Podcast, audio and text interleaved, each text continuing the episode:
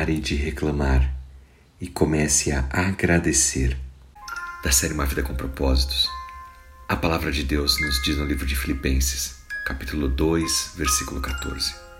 Nos diz que em tudo, em tudo o que fizermos, devemos evitar reclamar e discutir.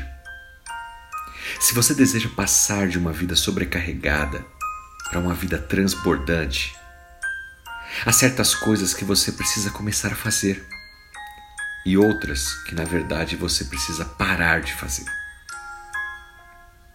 Estudos mostram que a gratidão produz substâncias químicas no nosso cérebro, dopamina, serotonina e oxitocina, que fazem com que você sinta paz, felicidade, alegria.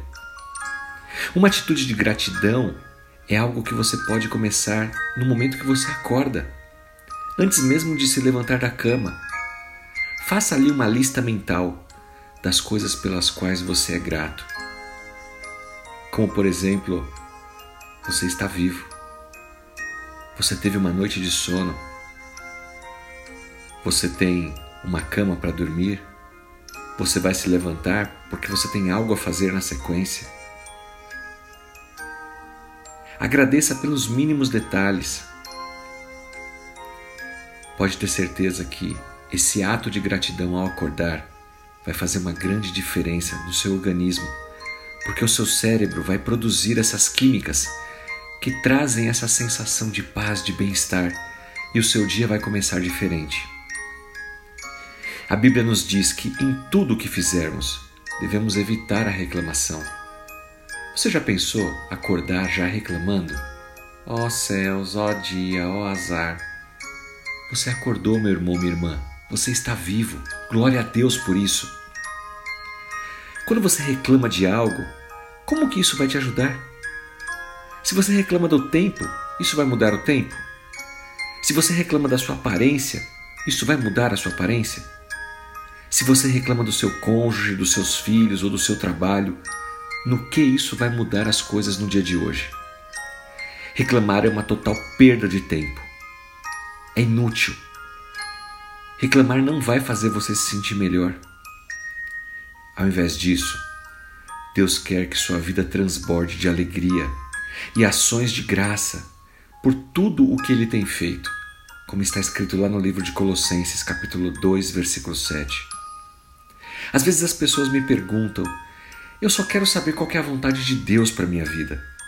E é engraçado isso. Como se Deus fosse o gênio da lâmpada e que a gente esfrega ali e sabe já o futuro. Não é assim que as coisas funcionam. Mas Deus nos deu a sua palavra com diversas pistas, mandamentos, orientações sobre o que ele quer para as nossas vidas. E nós erramos porque nós não examinamos a palavra não estudamos, não lemos, não meditamos e pior, não praticamos. O que Deus quer que você faça para a sua vida? Busque nas Escrituras, fale com o Senhor em oração. Sempre sejam gratos, pois essa é a vontade de Deus para todos aqueles que pertencem a Cristo Jesus. Está lá no livro de 1 Tessalonicenses, capítulo 5, versículo 18. Por que, que Deus vai ensinar você o passo 2, se você não aprendeu nem o primeiro passo ainda. Você quer encontrar a pessoa ideal, mas você é a pessoa ideal. Você quer encontrar aquele emprego, aquela carreira que vai te pagar melhor, mas você tem sido um bom profissional onde você está agora.